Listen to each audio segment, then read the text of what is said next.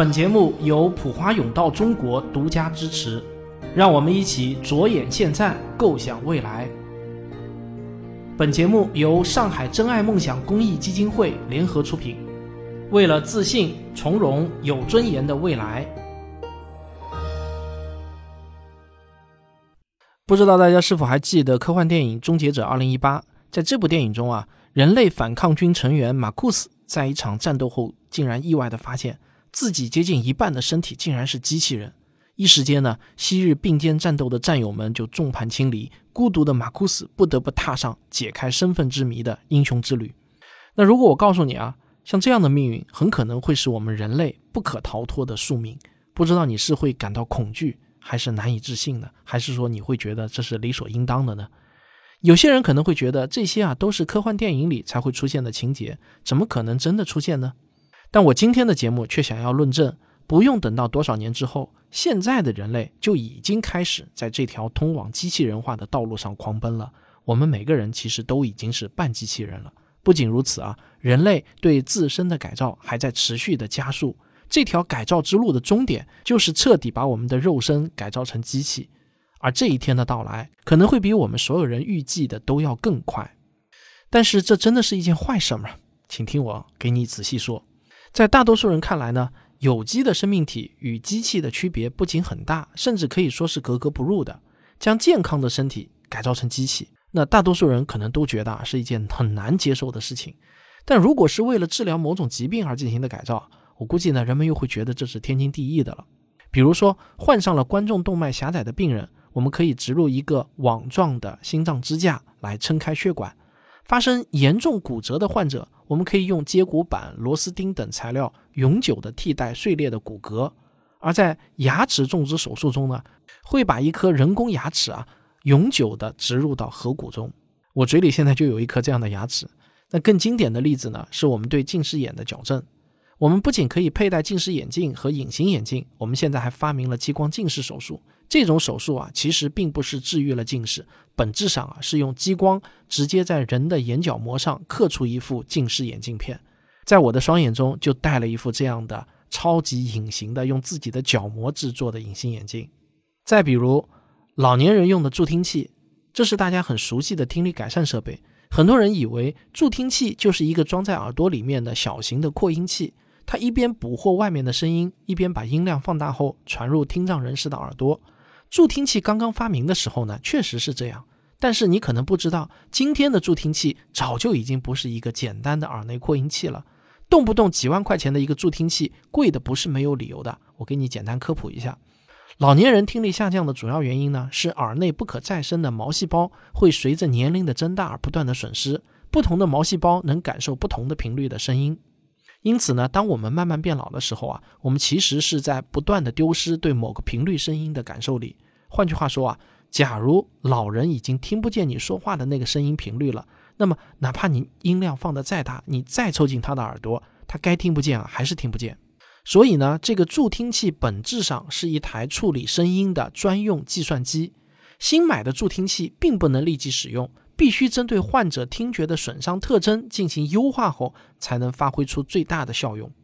调整好的助听器会先把容易干扰听觉的环境噪声从声音里去除掉，然后再把人的声音重点提取出来进行加强。最重要的一步是要根据患者的实际情况，把所有的声音重新调制成患者更容易听到的那种声音频率。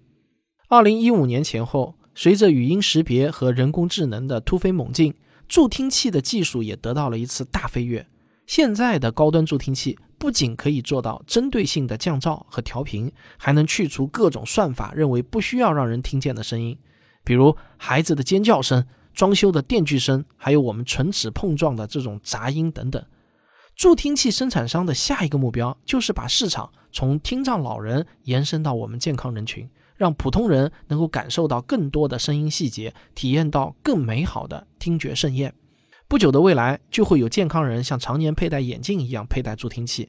可能有人固执地认为啊，这不算是身体改造，戴个耳机而已嘛。那么，你认为植入人体的人工耳蜗算不算呢？人工耳蜗与助听器的不同之处，就是可以完全绕过耳蜗中的毛细胞这个环节，通过模拟生物电讯号的方式，直接与我们的听神经建立连接。一个人工耳蜗可以简单的分为两部分，身体外面的部分本质上就是助听器，它的用途啊就是采集声音和过滤噪声；植入到耳蜗内的部分呢，就类似于一个电极。它负责把助听器传来的声音信号转换成听神经可以识别的电位信号。当听觉中枢收到这些信号后，患者啊就听到了声音。如果你觉得人工耳蜗算身体改造，而助听器不算，那这我觉得啊就显得有点双重标准了。在我看来，这其实都是人类被机器化改造的一小步。现在呢，把计算机芯片植入到人体内的代价正在变得越来越小。二零二零年的八月。马斯克的 Neuralink 公司发布了一款侵入式的脑机接口产品，它可以在一小时左右把一枚硬币大小的脑机接口植入到头骨中，引起了全世界的轰动。但仅仅不到一年，脑机接口的关键技术就被我们中国的公司所超越。二零二一年的七月八号，中国科学院上海微系统研究所斩获了世界人工智能大会的最高奖项，就是卓越人工智能引领者奖。他们这个获奖的技术呢，可以通过一个小于零点七毫米直径的小孔，相当于就是用一根细细的针管把一个柔性的电极送入到大脑当中，而且啊，这个柔性电极上还集成了高达两千六百四十路的脑电信号采集通路。而马斯克的那个硬币大小的脑机接口呢，它只有一千零二十四个信道。微创手术的标准化程度啊，非常的高，将来会采用手术机器人全自动的完成。我们甚至可以绕开结构复杂的内耳器官，把电极直接植入到大脑的听觉中枢里，这样就进一步减小了手术给身体带来的伤害。很显然，微创、安全、标准化已经成为脑机接口技术的发展方向，而脑机接口技术则打开了一扇人类获得超越生物感官能力的大门。在人工耳蜗获得初步成功之后，科学家们立即转向了人工视觉的研究。因为不管眼球的结构多么复杂，最终被大脑的视觉中枢接收到的信息也仍然是电信号而已。那么，只要把摄像头捕获到的图像转化成神经电信号传给大脑，就应该能够实现人工视觉。然而，事情并没有那么简单啊！在一项人工视觉植入手术的跟踪随访中发现，虽然有百分之八十的患者在手术一年后承认人工视觉对他们的生活提供了帮助。但很显然，人工视觉并没有像人工耳蜗一样重塑患者的视力。那为什么会出现这样的落差呢？原因在于啊，我们其实并没有真正理解大脑的语言。我们人的耳蜗传递给听神经的是电位信号，人工耳蜗传递给听神经的也是电位信号。但是这两个电位信号不仅不是完全一样的，而且差别很可能非常的大。我们几乎无法知道我们的耳朵给大脑传递的信息是什么样的。我们只是通过现有的神经系统，把助听器收集到的声音信号直接发给听神经，让大脑自己去分析声音的意义。在患者刚刚戴上人工耳蜗的时候，并不会立即听到声音，他们听到的是各种各样的噪声。随着大脑对新的信号系统越来越适应，患者的听力会越来越好，噪声也会渐渐消失。人工耳蜗的成绩大部分都是大脑的功劳。人工视觉之所以没有人工耳蜗那么成功，有两个原因。一个原因是视觉信号本身就比听觉信号更加复杂，而更重要的原因则是在重建听力的过程中，视觉起到了非常好的辅助作用。患者可以通过看口型、看声源、看字幕等方式来把声音与信号进行对应，但失明的患者则严重缺乏把电信号与视觉信号进行对应的学习方法。尽管遇到了这么多的困难，但我并不怀疑这些难关最终都会被人工智能所一一攻克。当治疗性的人工视觉获得成功后，下一步就会顺理成章地为健康人增强视觉。从治疗到增强，仅仅就是一步之遥。它们之间其实也并没有一个清晰的界限。听觉视觉的增强之后，那在下一步是什么呢？当然是意念控制。这四个字啊，听上去似乎特别的科幻和神奇。其实啊，简单的意念控制我们早就实现了。比如说，我们现在就可以假想一个小实验，让你理解传统意念控制类脑机接口的实现原理。比如说，我们在屏幕上随机打出一些图形，然后呢，邀请观看者数一数向上箭头出现的次数。